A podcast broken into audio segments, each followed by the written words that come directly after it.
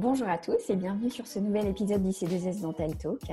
Alors je suis ravie de vous accueillir aujourd'hui. La particularité en ce moment pour nous tous, c'est que nous vivons une situation qui est un petit peu trouble, qui amène son lot de doutes, d'incertitudes, de difficultés au quotidien. Et le challenge pour nous tous actuellement, c'est de prendre conscience de la réalité des faits, de la réalité de la situation, mais tout ça sans se laisser totalement submerger par le pessimisme ambiant. Et dans ce genre de situation, ma conviction profonde, c'est qu'il faut savoir s'entourer des bonnes personnes, savoir s'entourer de personnes qui vont être de bons conseils, qui vont porter un message d'espoir, qui vont nous apporter du positif, qui vont nous inciter à être proactifs, qui vont nous inciter à aller de l'avant, qui finalement vont être inspirantes. Et c'est tout le but du podcast d'aujourd'hui. Mon invité d'aujourd'hui est le docteur Olivier Jartou. Olivier a vécu une crise très difficile en 2018 pour son cabinet dentaire. Son cabinet s'est retrouvé totalement détruit du sol au plafond en une nuit.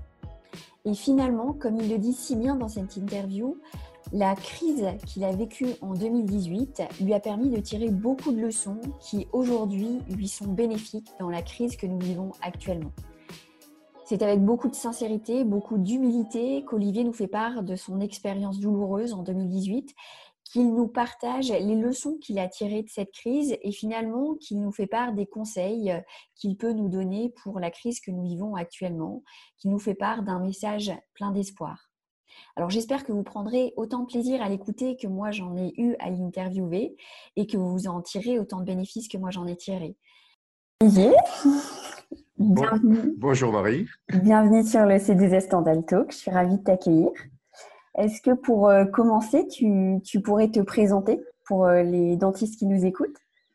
D'accord, ben, je, m'appelle Olivier Jarotou, je suis installé à, Trèbes, un petit village à, côté de Carcassonne. Euh, j'ai 59 ans, je suis le père de, de cinq enfants, quatre d'un premier mariage et ah une petite dernière qui, qui, a 10 ans maintenant. Euh, voilà, je me suis, euh, je suis sorti de la fac en 1986 et je me suis installé à, à Trèbes en 1989. Voilà pour les, les, grandes lignes professionnelles. Ok, super. Est-ce que tu pourrais commencer par nous expliquer euh, pourquoi tu as choisi le métier de chirurgien dentiste? Est-ce que d'abord c'est un choix ou est-ce que c'était plutôt par défaut, par hasard? Enfin, comment, comment ça s'est passé pour toi? Oui, c'est presque un parcours euh, initiatique de, rencontre surtout. Euh, parce qu'en fait, ben, je, à mon âge, je réalise que la vie est juste composée d'un ensemble de rencontres euh, qui nous influencent. Donc pour moi, ça a commencé assez tôt. Là, je suis tombé, je devais faire mon contrôle à la fin de l'été par, par un remplaçant qui remplaçait le, titulaire qui était super sympa, qui arrivait avec sa moto, sa, dernière voiture, etc. Puis on avait sympathisé et, puis qui m'a dit mais tiens pourquoi tu ferais pas dentaire? Donc voilà, c'était resté dans un coin de, du cerveau. Et puis ensuite, indirectement, le, le rugby m'y a, m'y a amené. Le rugby euh, oh Oui, le rugby, oui, oui non, ça paraît complètement fou. Euh, bon, tu es beaucoup plus jeune, mais si tu veux, à l'époque, je, je, suivais de, de très près l'équipe de France de rugby. Euh, je jouais également au rugby. Et euh, Jérôme Gallion, qui était un excellent demi de, de mêlée, euh, est, confrère également et était étudiant à, l'époque à, la faculté de Marseille. Donc moi j'habite à Manosque dans les Alpes de Provence. Et puis j'avais un, ami qui, est un petit peu plus vieux que, que moi, de, de, 4 ou 5 ans, qui, qui était à la fac, euh, qui, qui, avait réussi à intégrer la, fac de Marseille. Euh, dont nous avions des, des, profils un peu, un peu similaires. Et je me suis dit, bah, écoute, euh, si Philippe a pu le faire, pourquoi pas? Et puis même un jour, bon, j'ai pu rencontrer, euh, parce que mon entraîneur était toulonnais, lors d'un match euh, Toulon-Narbonne d'ailleurs, on avait pu aller au, club à Ous et puis croiser Jérôme Gallion. Puis voilà, donc je sais pas, j'avais trouvé que ben, voilà, qu'on pouvait être sportif, aimer la vie, aimer le rugby, et puis, puis faire, faire ce métier-là. Donc j'ai dit pourquoi pas moi, puis leur, profil me correspondait. Donc j'ai trouvé une certaine similitude et, je suis parti là-dedans. Ok. Voilà. C'est plutôt atypique. Oui, oui complètement, mais bon, voilà, c'est un peu le sens de ma vie. Ouais. Ok. Et du coup, donc tu vas à la fac de, tu intègres la faculté de Marseille, c'est ça euh, Alors non, non, non, non, non, là, j'avais un autre très gros problème parce que jusqu'en terminale, bon, j'ai passé des études assez relax, euh, plus en, en bringue, etc., et, et, en rugby, et tous mes copains partait pour faire prof de gym à l'UREPS. Alors, je sais pas, on connaît ça à Marseille, mais si vous voulez, l'UREPS se, se, trouve à, à, Lumini, dans les Calanques. Bon, et je savais qu'en partant avec eux, mon concours était absolument impossible à obtenir, parce qu'il allait avoir la bringue tous les jours. Donc là, ben, j'ai décidé de faire une, une rupture euh, complète. Euh, mon père déménageant euh, dans le Gard, raison professionnelle, j'en ai profité pour aller m'inscrire à, à Montpellier et faire ma première année de, de médecine à, Nîmes, où je ne connaissais absolument personne. Et voilà, donc j'ai pas été discret euh, pour mes études. Voilà. Et puis là, et là, j'ai rencontré encore une rencontre, euh, mon meilleur pote qui, qui, me suit toujours, là, qui est, qui est le de, de, mes enfants, euh, ben, avec qui on a passé nos, nos, journées en face à face pour, pour pouvoir passer ce concours. Ok, d'accord. Et donc, tu sors, tu disais, en 86, c'est ça, si j'ai bien, si j'ai bien retenu? Voilà, c'est ça. Et tu t'installes où? Alors, tu t'installes directement dans, dans, ton cabinet ou non? Tu... Euh, non, alors là, là aussi un autre parcours. Euh, ben, en fin d'études, euh, j'avais fait la, connaissance de, ma première femme qui est, qui est carcassonnaise. donc j'avais fait des remplacements chez, chez son père. Et puis j'avais voulu revenir en, Provence. Et puis bon, les, hommes étant toujours influencés par leur femme, elle était très réticente. Et, donc c'est comme ça que j'ai atterri à, à, Carcassonne, que je connaissais absolument pas, ou très très peu. Et bon, qui était une terre de rugby aussi, donc ça m'a un petit peu attiré. Et donc là, bon, ben, euh, j'avais un petit peu prospecté parce que je voulais, oui, je préférais m'installer que, que de faire un rachat. Et puis c'est un, ami prothésiste qui, avec qui je travaillais pendant les remplacements, qui m'a dit regarde euh, dans ce dans ce village, bon, il y a, il y a une population dentaire euh, vieillissante, essaie, il y, a, il y a quelque chose à faire, et puis ça a démarré tout de suite. Ok, super. Alors du coup, je, voudrais qu'on revienne sur une période de ta carrière qui est assez récente, euh, qui est 2018, l'année 2018. Euh, parce que là, en fait, on est donc tous les dentistes vivent actuellement leur deuxième crise euh, en 2020, c'est-à-dire qu'on a eu la crise RAC 0 en janvier 2020, puis la crise Covid-19 en en plein dedans. Et toi, à titre personnel, tu as vécu euh, une grosse crise pour ton cabinet dentaire, pour ton équipe en, novembre 2018, si je ne me trompe pas. Et, euh, oui, 15 octobre, oui. Voilà, octobre même, octobre. Voilà. c'est moi qui suis marqué, quoi. Voilà. Et donc, cette, cette crise, en plus, elle faisait, elle faisait suite à une, à une perte de quelqu'un qui était très important pour toi, enfin, qui comptait beaucoup pour toi. Et donc, euh, est-ce que tu peux nous expliquer le, le 15 octobre 2018 ce qui, ce qui s'est passé pour toi, pour ton cabinet? Euh, oui, mais ça a été quelque chose de terrible. Donc, dans la nuit du, du, 14 au 15, euh, mais on entendait une, pluie torrentielle dans la nuit. Bon, moi, je suis un bon dormeur, donc je ne me suis pas trop inquiété.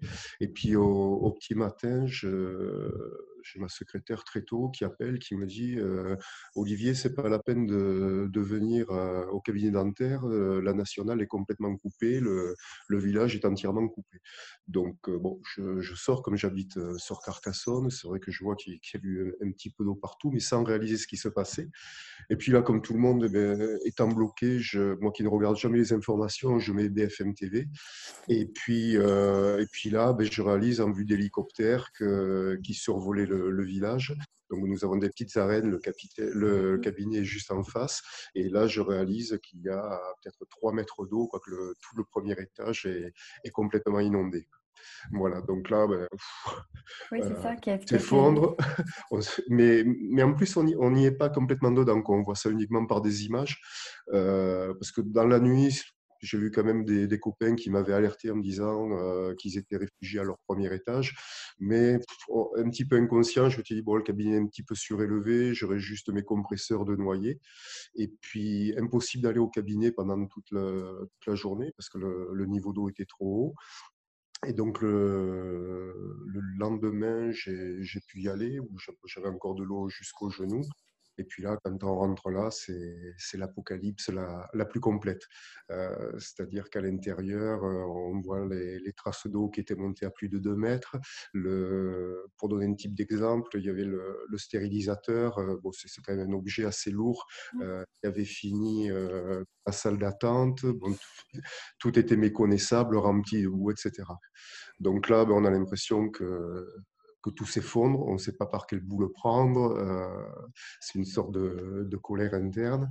Et puis, puis après, on rentre vite et puis on essaie de faire le point pour pouvoir euh, essayer d'estimer comment on va réussir à, survivre à ça c'est-à-dire euh, comment pouvoir retravailler. Heureusement, j'avais un étage, donc j'ai tout de suite imaginé que, que je pouvais reprendre là-haut.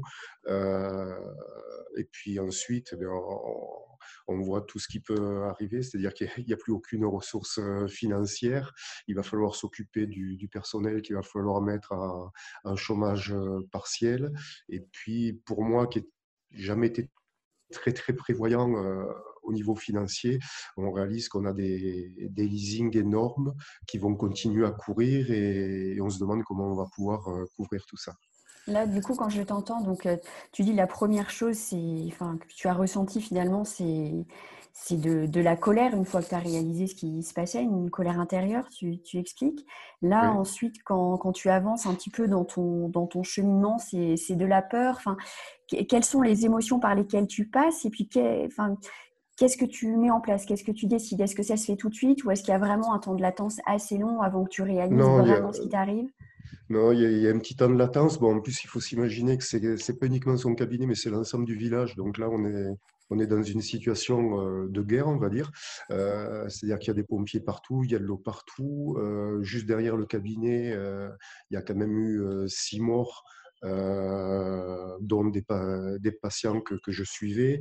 en plus, bon, on sortait juste d'un en train de se remettre psychologiquement, puisque Trèbes avait subi un attentat islamiste le, le, 23 mars, donc six mois avant, où mon meilleur pote a, été assassiné. Donc bon, il y avait tout un contexte quand même où, voilà, psychologiquement, on est un petit peu fébrile. Et puis, ben, effectivement, au début, c'est vraiment la colère, et puis après, c'est la peur. On se dit, mais, mais qu'est-ce qu'on fait maintenant? Donc, un des premiers questionnements, c'est se dire bon, bon, on lâche tout, puis on va essayer de trouver un job, on ne sait pas lequel ailleurs, euh, euh, essayer de, de, repartir. Bon, heureusement, euh, voilà, j'ai un noyau familial qui est, qui est assez soudé, donc bon, on apparaît au plus pressé. Puis, chose paradoxale, c'est que bon, on réalise qu'il y, y, a un temps de latence avant que qu'on puisse avoir les, les assurances, que, l'on puisse avoir les banquiers, etc., que tout se mette bien en place. Et, et à ce moment-là, ben, comme il n'y a rien de plus à faire au cabinet, on va aider les, les voisins à s'en sortir. Et puis peut-être que le fait d'aider les autres permet après soi de, de relativiser et, et de s'occuper de soi. Ok. Et comment tu, du coup, comment tu organises la, reconstruction? Enfin, quelles décisions tu prends déjà pour ton cabinet? Est-ce que c'est euh, reconstruire ailleurs? Est-ce que c'est rénover le cabinet qui a été endommagé? Comment tu t'organises aussi pour euh, bah, finalement pour tes patients? Parce que si tu peux pas les recevoir, enfin, j'imagine que les dentistes autour étaient dans la même situation que toi. Enfin, ça a dû être une situation un petit peu délicate. J'avais un, un, de mes confrères, là, David Miculo, d'ailleurs, que C2S connaît bien, euh, qui était dans la même situation. Euh, donc, nous nous sommes appelés tout, tout de suite. Donc, bon, déjà, on, on, se sent un petit peu moins seul. Ensuite, euh, ben, un grand merci, oui. Alors là, des merci, je pourrais en donner euh, des centaines, mais un grand merci, oui, à, à Pierre-Michel Le Prado, qui, qui dès le lendemain m'a appelé, et puis pratiquement euh, un jour sur deux, ou un jour sur trois, euh, quand il avait temps vers 6h30 le matin, m'appeler pour me débriefer, me donner quatre mmh. conseils. Et donc, son meilleur conseil a été d'entrée de jeu d'appeler un expert d'assuré, euh, chose que j'ai faite immédiatement euh, pour faire le, le tri dans, mon, dans mes assurances parce que je n'avais aucune notion de, de mes couvertures.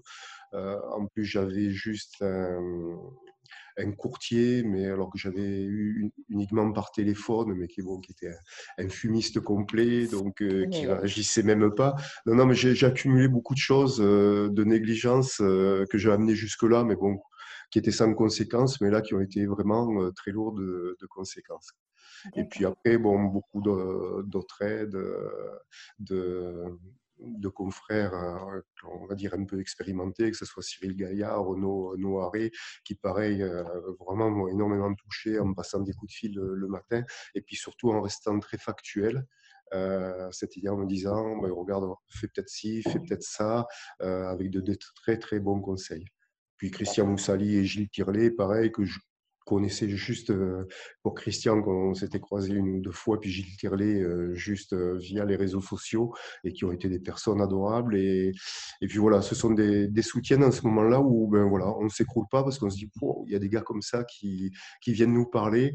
Donc, bon, ben allez, c'est bon, ça peut le faire, il croit en moi, ben, écoute, on va y aller et on redémarre donc finalement, c'est tu t'es senti épaulé un petit peu par tout le monde et puis avec leur, euh, enfin, leurs expériences, ils t'ont aidé à, tout à, fait. adopter la bonne démarche pour reconstruire ton cabinet, c'est ça? Ouais, Et, puis encore la, puissance des rencontres, quoi.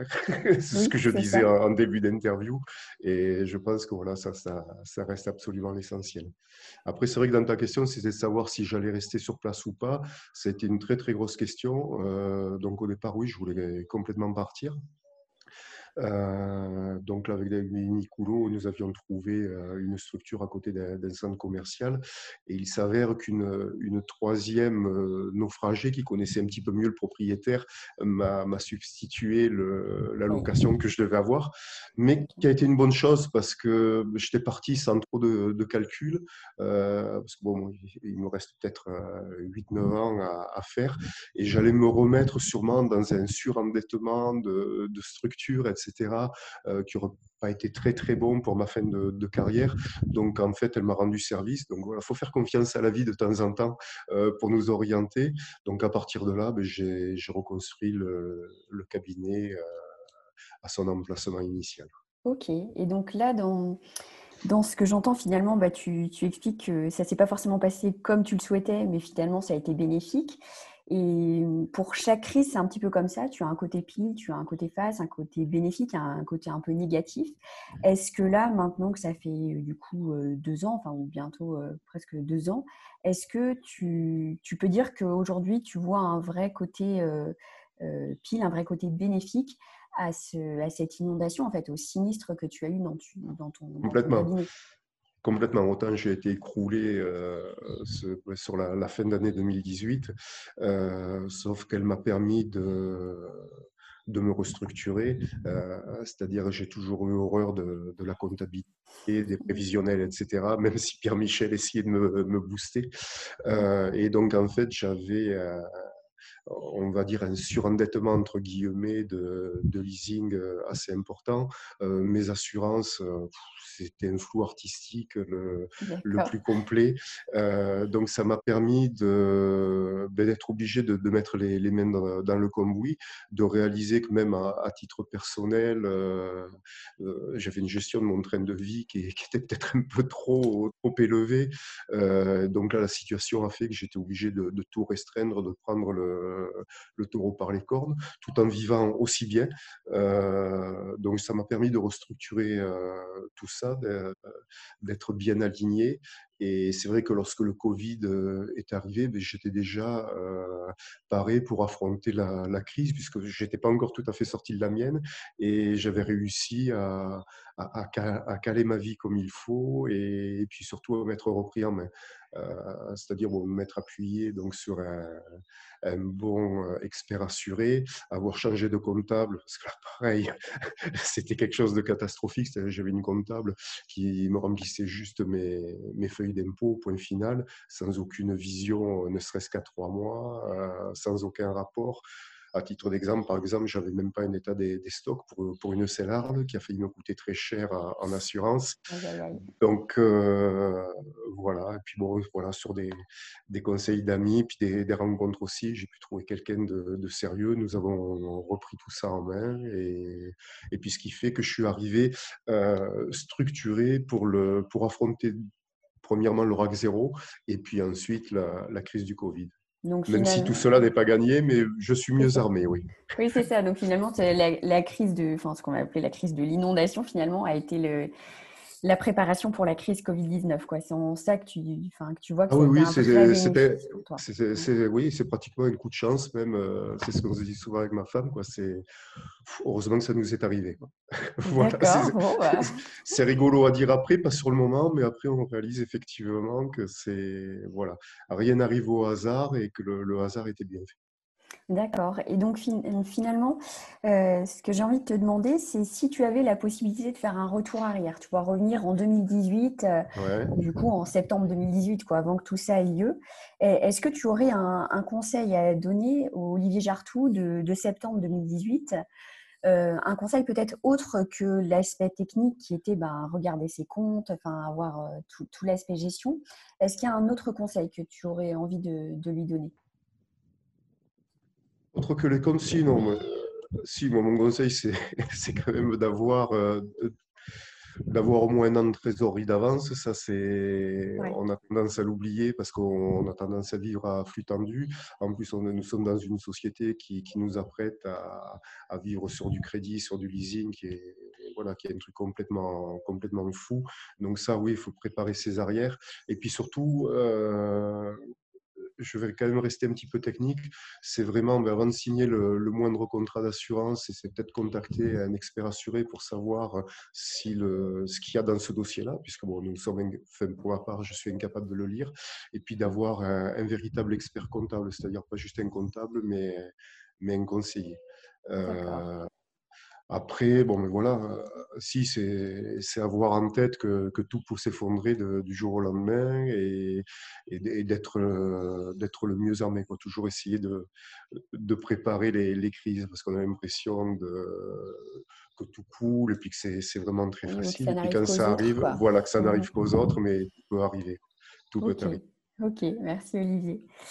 Hum, écoute, là, j'ai envie de te, poser une autre question parce que, bon, pour avoir discuté un petit peu avec toi et puis avec des personnes qui te, qui te connaissent, euh, tu es quelqu'un de, bah voilà, de très enthousiaste, de passionné par ton métier, tu continues de faire des formations. Enfin, bon, voilà, tu l'as dit toi-même, tu aurais pu finalement bah, changer complètement de, enfin, de, carrière, faire un virage quand ton cabinet a été inondé, te dire, bon, bah voilà tant pis, je, pars pour autre chose. Et puis, bah, tu, as décidé voilà, de, reprendre ton cabinet, enfin, de tout reconstruire. Et tu fais partie de ces dentistes qui, voilà, à plus de 50 ans, sont, aiment encore leur métier, sont encore passionnés par leur métier. Est-ce que tu pourrais nous expliquer euh, sais pas quel est ton secret, mais qu'est-ce qui t'anime? Enfin, Qu'est-ce qui, au quotidien, fait que tu es toujours aussi enthousiaste, tu as toujours autant envie d'apprendre? Enfin, Est-ce que tu peux nous en parler un petit peu? Oui, c'est un petit peu compliqué. Euh, non, je sais pas, je pense que c'est quelque chose de naturel. Moi, j'ai besoin énormément d'être entouré de, de, contacts, donc c'est vrai que j'adore mes patients. Euh, J'adore les, les, recevoir, vivre avec. Donc, c'est ce qui m'avait le, le, plus manqué euh, lors de l'inondation, j'ai eu la chance d'avoir un ami qui me prêtait un fauteuil un ou deux jours par semaine, mais c'est vrai que de plus avoir cette énergie, parce que c'est une énergie en fait que, ça, que cela me fournit. Euh, c'est-à-dire pendant le Covid, là, les, deux mois que nous venons de, vivre, un matin je me suis dit mais, mais c'est complètement dingue, euh, parce qu'on bon, reste enfermé, on fait ces, ces webinars, et puis j'allais au cabinet dentaire pour répondre au téléphone, orienter les patients, etc. Et en fait, quand je me retrouvais dans, dans mes locaux, j'avais une énergie qui, qui revenait en me disant c'est quand même le sens de ta vie, tu n'es pas là pour rien, et ça me reboussait. Voilà, c'est fou à dire, mais bon, le, cabinet dentaire me, me rebousse, me donne une énergie. Je, ne sais pas, c'est. C'est peut-être parce que j'ai consacré ma, ma vie à ça, mais je, voilà, je, me sens bien quoi, le matin quand je vais ouvrir la, la porte, je me sens bien, même s'il y, y, a des stress comme pour tout le monde, et des, euh, voilà, que ça, des cas plus difficiles que d'autres, certains cas de figure. Mais le, le fait le matin d'ouvrir mon cabinet dentaire, je, je, me sens moi. Voilà, c'est c'est le lien social que tu trouves, c'est ça le, le, le, Tu dis l'énergie, mais euh, enfin, tu, parles aussi beaucoup du lien social avec les, avec les patients. Voilà, complètement. Je pense qu'il y a du, du, lien social. Et d'ailleurs, il va falloir que j'y travaille parce que dans quelques années, la retraite va arriver et il faut que je m'y prépare. et, je ne m'y suis pas encore préparé. Voilà, J'ai beaucoup de mal avec le temps, mon âge, etc. Et, et à réaliser ce qui va m'arriver dans, dans 7 ou 8 ans. Ok, c'est pas tout de suite, encore un petit peu de temps. voilà, mais il faut, il faut que je m'y prépare oui. Je voudrais aussi te, te demander, est-ce que dans ta carrière, tu as eu ce que moi j'appelle un échec brillant, c'est-à-dire quelque chose, voilà, tu que tu n'as pas réussi comme tu le voulais, un échec qui t'a marqué et surtout brillant parce qu'il t'a beaucoup appris et que si cet échec-là n'avait pas eu lieu dans, dans ta carrière, ben, il n'aurait pas été la même. Euh, un échec qui a vraiment impacté ta carrière. Est-ce que tu, est-ce que tu as quelque chose en tête? Oui, je ne sais pas si on peut appeler ça un échec. Je pense que ça a été plutôt un, tournant de vie, en fait. Euh, donc c'était oui, fin des, années 90, début 2000. bon, j'avais créé mon cabinet, puis ça, ça stagnait. J'avais un chiffre d'affaires qui n'évoluait plus, puis j'avais un ronron, y compris dans, dans ma vie euh, personnelle. Ça tourne, voilà, ça tournait pas. Je, ne me levais pas le, matin enthousiaste.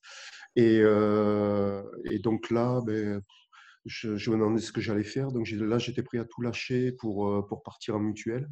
Euh, parce que je me suis dit, bon, autant que tu fasses tes heures et tu auras juste ton salaire. Donc je me souviens, j'étais parti euh, jusqu'à Annecy, là, voir un directeur de, de mutuelle qui, qui voulait que, que, je relance le, ce, ce, les cabinets mutualistes qu'il y avait.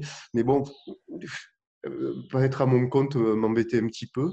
Et puis à l'époque, bon, c'était l'époque où Pierre Brassard est, est, arrivé sur le circuit français. Donc là, j'ai pris mon baluchon, je suis parti sur, euh, sur Paris. Donc j'ai fait la, connaissance de, de, Pierre Michel, qui était le, le, beau gosse de, de l'équipe, qui était, était comme ça. et puis bon, ils m'ont amené une dynamique que, que je n'avais pas, et beaucoup de, de réflexion, de, de, travail sur soi. Et donc ce qui m'a permis de, rebondir, de voir le, métier euh, différemment, avec plus d'enthousiasme. Donc tout à l'heure, tu me demandais pourquoi je continue. Euh, c'est peut-être parce que voilà, sur cette période-là, que ce soit Pierre Michel, euh, Pierre Brassard, ont, planté des, petites graines que j'ai adaptées à ma façon. Euh, mais qui font que ben, toujours aujourd'hui, euh, voilà, j'ai toujours envie d'avancer. Donc, euh, finalement, c'est le fait d'avoir laissé un peu couler les choses tout doucement jusqu'à avoir perdu tout ton enthousiasme qui, tout à fait, bah, qui a fait. que ça a déclenché chez toi l'envie de, de, reprendre, de reprendre les choses en main, c'est ça? Voilà, de reprendre les choses en main. Donc voilà, ça s'est traduit, que ce soit en personnel ou, ou en privé. Donc ça s'est traduit par un, divorce qui a, qui a, été très rude parce que j'y ai laissé le, cabinet que j'avais monté avec le, concept de Pierre Brassard. Ah Mais donc, qui m'a permis, moi, dans ma vie personnelle, de d'être bien. Donc après, le professionnel a, a largement suivi. Voilà. D'accord. C'était un ensemble. Et du coup, au niveau organisationnel, tu dis que tu as restructuré ton cabinet. Qu'est-ce que, qu'est-ce que tu as mis en place? Est-ce que tu pourrais nous donner un ou deux exemples de ce que tu as mis en place? Et, en quoi ces deux exemples ont vraiment, ont vraiment permis à ton cabinet de, de, se remettre en énergie, enfin, t'ont permis de retrouver ton enthousiasme? Est-ce que c'est des petites choses justement que tu as mises euh, en place euh, pour restructurer ton cabinet ou est-ce que c'est des idées un petit peu plus larges? Qu'est-ce qui, qui, a fait la différence? Euh, Oui, sur la période après Brassard, là, ben, en fait, ça a été de Ouais, d'embaucher une assistante, mais euh, voilà, pour pouvoir déléguer, pour avoir une, une structure qui ne tournait pas uniquement autour de moi. Euh, c'est vrai j'avais, j'avais un cabinet qui est, voilà, j'étais pratiquement seul euh, à, faire tourner ça. À un moment donné, ça stagnait. Euh, d'aller faire des formations, c'est-à-dire d'aller au-delà de ce que j'avais pu apprendre pendant mes études et d'avoir cet enthousiasme donc de, d'aller chercher les, les nouveautés, d'aller chercher du du plaisir en, découvrant bon, que ce soit de nouvelles méthodes de travail, de, et puis, puis, puis d'avoir des, des, locaux appropriés et d'être plus disponible, plus disponible avec les patients, de, prendre les, les, patients plus en considération et, et donc à ce moment-là d'essayer de leur donner le, le meilleur de moi-même. Parce que du coup, oui, excuse-moi, je, t'interromps, mais pendant, si je comprends bien, de, ta sortie de faculté aux années 2000, tu travaillais tout seul. Tu, n'avais absolument pas d'assistante. Non, Non, non, non, je Ah travaillais tout oui, seul, j'avais absolument pas d'a- d'assistante. Bon, j'arrivais à faire du, du chiffre quand même, sauf qu'à un moment donné, ça, ça a complètement stagné, et puis que bon, on arrive à saturation, et puis je, je n'avais pratiquement pas évolué. C'est-à-dire qu'en termes de formation, ben, je, je n'en suivais pas, et, puis bon, voilà, donc il se passe euh, 10-12 ans où, euh, voilà, oui, autant on est performant que j'étais performant quand je suis arrivé en 89, et puis je, je sentais que ça s'étiolait, que ça suivait pas, quoi. oui. Donc, euh, voilà, Oui, c'est là où, où IDEO a, a été important dans, dans ma carrière. Oui, ça t'a permis de découvrir finalement le, la puissance de, de la délégation, quoi, en De t'entourant la des bonnes délégation et, de l'évolution perpétuelle. quoi. Oui, c'est ça, Voilà. Ok, très bien, super. Est-ce que, alors là, pa- pareil, tu, nous expliquais un petit peu, un petit peu plus tôt que les rencontres euh, sont importantes pour toi, enfin la, la puissance des rencontres. Est-ce que dans ta carrière, il y a une rencontre en particulier qui t'a marqué ou dans ta vie personnelle, enfin une rencontre qui t'a vraiment vraiment impacté? Oui, je pense que grosso modo, je- j'en donnerai deux en fait. Euh, donc, c'est c'est mon meilleur pote, mon ami Fred, avec qui nous avons passé le, le concours de première année. Parce que sans lui, euh, j'aurais jamais eu mon concours. d'accord, Parce on- parce qu'on s'est boosté euh, en binôme. Et puis, alors, ce qu'il y a de merveilleux, là, lorsque je me suis remarié et qu'il a fait, c'était mon témoin qu'il a fait son discours, c'est qu'en fait, c'est à ce moment-là j'ai réalisé que j'avais eu le même effet pour lui. Euh, donc voilà, ça c'était, euh, voilà. Et puis, on, on est toujours inséparables. Et puis, l'autre, ben, c'est, mon mentor de, de toujours, là, Michel Aubaza, qui était un, un enseignant à la faculté de, Montpellier. Euh, donc, j'étais extrêmement influencé par l'équipe de prothèse du, professeur Albouy, avec Dominique Segura et, Michel Aubazac, qui, en fait a été mon papa pendant toutes mes études, mon parrain d'études. Oh, bon, on avait pas mal sympathisé, qui m'avait pris sous, sous sa houlette. Et puis j'allais le voir à Narbonne un petit peu travailler, puis qui a toujours été là pour, pour m'envoyer les petits conseils, pour, euh, puis qui est toujours là d'ailleurs à l'heure actuelle, même si s'il est à la retraite, mais qui m'a beaucoup influencé parce que c'était euh, c'est quelqu'un de très créatif qui techniquement a, a toujours énormément euh, évolué, même à l'heure actuelle à la retraite, il est toujours très penché sur, sur la profession. Donc voilà, non, non, c'est vraiment le, the mentor. Voilà. Oui, tu as transmis aussi un petit peu la, la passion du métier, si je comprends Ah, bien, ça? complètement. Ouais, La, pa- la passion du métier, puis ce, ce côté très humain, humaniste avec les, avec les patients, et puis ce côté euh, très technique aussi euh, que représente notre profession. C'est ton papa de la dentisterie, quoi, c'est ça, c'est euh, vraiment Ah, mais complètement, oui, Mm, c'est le, ouais, c'est mon deuxième papa, quoi. C'est mon papa d'adoption, on va dire. ok. Alors, pour, pour terminer, euh, Olivier, j'aime enfin, bien demander euh, à nos invités s'il y a une citation ou un livre qu'ils aimeraient partager avec nous, et puis un livre ou une citation qui les inspire, et puis en quoi ça les inspire, ce que ça, ce que ça leur, en quoi ça leur parle? Oui, ce qui pourrait m'inspirer, ben, Voilà, moi j'ai vécu de, de mes 18 mois à mes 18 ans à Manosque, dans les Alpes de Provence. Donc Manosque, je ne sais pas si tu connais un petit peu, mais bon, c'est la, ben, disons que c'est la, la patrie de Jean Giono, euh, qui, est- qui est un personnage extraordinaire, euh, que j'ai eu la chance, euh, on parle de rencontre, mais j'étais vraiment petit, c'est juste des flashs, mais je crois que c'était avant le CP, il est quand même venu en maternelle nous voir, nous, raconter des Mhm. histoires. Et puis il a des, il a des livres extraordinaires qui, qui savent euh, transmettre la Provence et surtout euh, l'humanisme. Parce que c'est un, un auteur extraordinaire qui est un, un pacifiste humaniste et, et quelque part révolutionnaire et qui était même en avance sur son temps, que ce soit pour l'écologie, la sociologie, etc. Et puis qui a une écriture euh, absolument merveilleuse. Et, euh, et donc, je pense qu'il m'a beaucoup influencé. Des fois, j'ai un côté un peu poète, un peu, un peu rêveur, mais, mais c'est c'est lié à tout ça. Et c'est vrai qu'il a, il a une citation qui est extraordinaire. Euh, c'est qu'il y a dans la sensualité une sorte d'allégresse cosmique. Ah oui, c'est une sacrée citation quand même. Alors, Est-ce que, tu peux, est-ce que tu peux nous l'expliquer un petit peu? alors je, je vais te développer. dedans?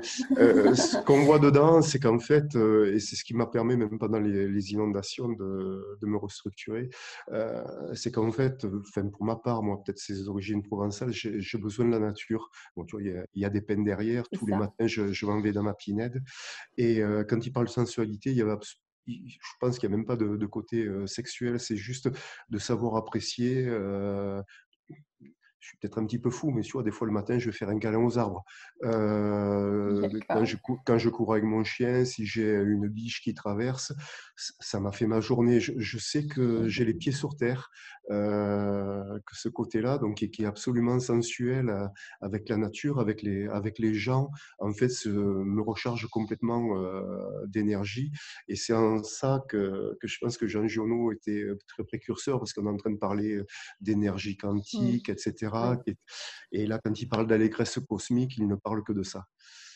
Il parle d'énergie cosmique et de, relations des gens entre eux et, qu'en fait, bon, on parlait de rencontres tout à l'heure, absolument, j'en suis convaincu, rien n'arrive au hasard et, euh, justement, ce qui peut faire notre force, c'est d'aller, euh, c'est d'aller vers les rencontres sans aucun préjugé.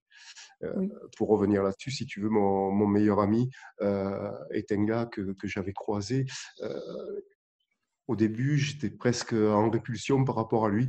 Euh, et puis, on s'est mis à discuter, parce que j'aime bien casser la glace. Et puis, puis on s'est lié d'amitié. Et puis, souvent, ben voilà, c'est des gens qui, qui peut-être nous attiraient pas au départ. Et puis, quand on franchit certains pas, ben ça, devient les meilleurs amis. Voilà.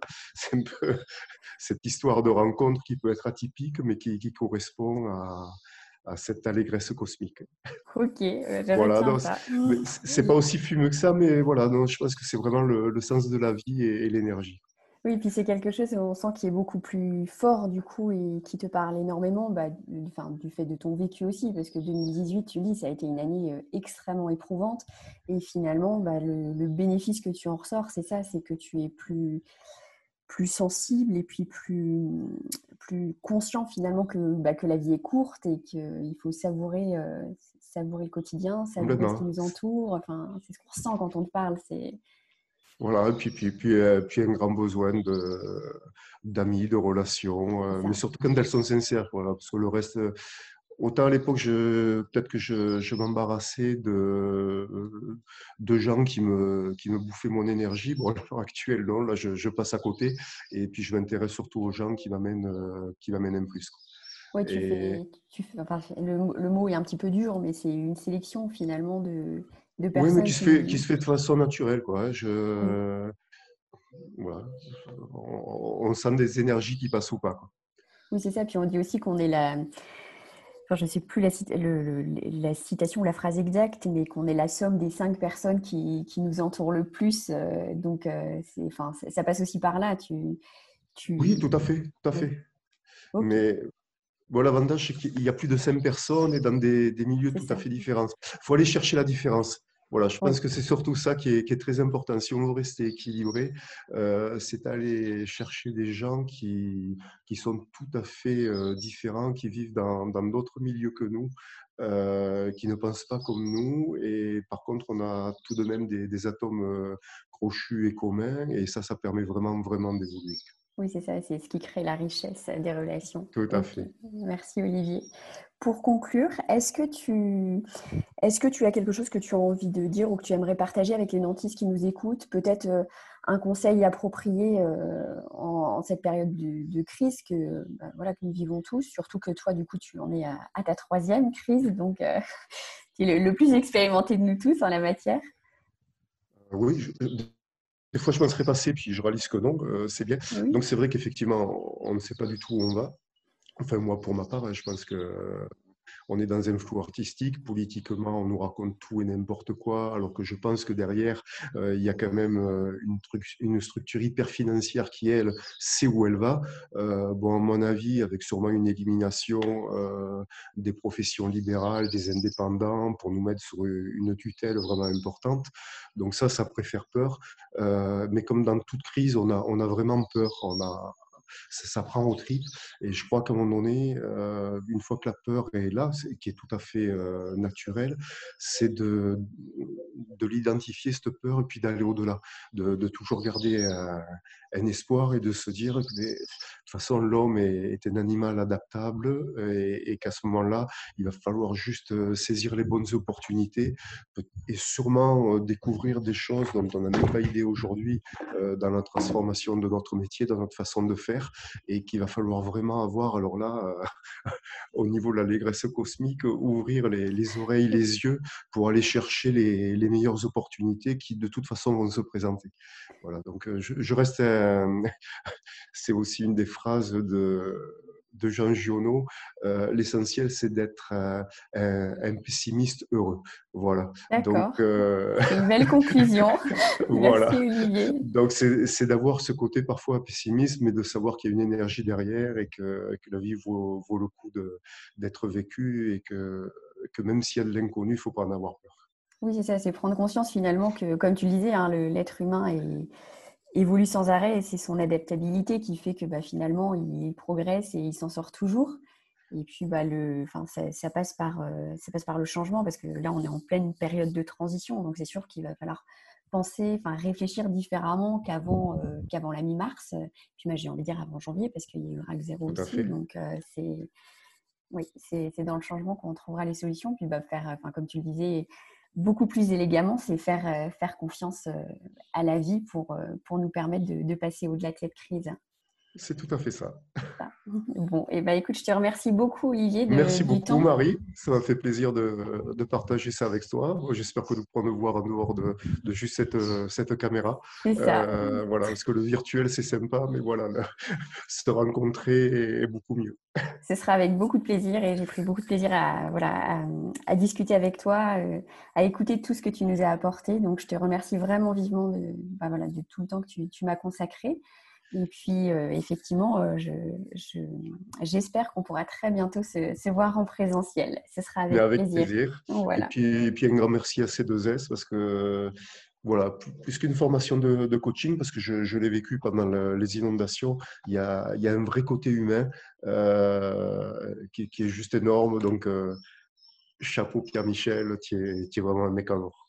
Oh, voilà. Très gentil. Merci beaucoup, Olivier. très, bonne fin de journée. Au revoir. Merci à tous euh, d'avoir écouté ce nouvel épisode. Alors j'en profite aussi pour remercier ceux qui se sont déjà abonnés sur Apple Podcast, ceux qui se sont déjà abonnés à notre chaîne YouTube, ceux qui nous ont mis des notes, des commentaires. Merci beaucoup à vous. Si vous avez aimé ce nouvel épisode, alors nous serions vraiment très reconnaissants si vous preniez deux petites minutes pour aller vous abonner soit à notre chaîne YouTube, soit à notre podcast, soit aux deux, et puis nous mettre euh, une note, nous mettre un commentaire pour nous dire ce que vous en avez pensé. Ça nous aiderait énormément parce que c'est ce qui permet de nous faire part de vos retours d'expérience, euh, de ce que vous avez pensé de ce nouveau format. Et puis, ça nous permet de créer de la visibilité pour le podcast, de créer de la visibilité pour euh, notre chaîne YouTube. Alors, merci d'avance à vous pour les deux, trois petites minutes que vous prendrez pour aller le faire. Vous pouvez également nous retrouver sur Instagram, sur Facebook et sur notre site www.c2sformation où vous pouvez retrouver toutes les formations que nous vous proposons. Si vous souhaitez nous suggérer des thèmes, de nouveaux invités, alors n'hésitez surtout pas à nous envoyer un petit message. Je vous dis à très bientôt pour un nouvel épisode.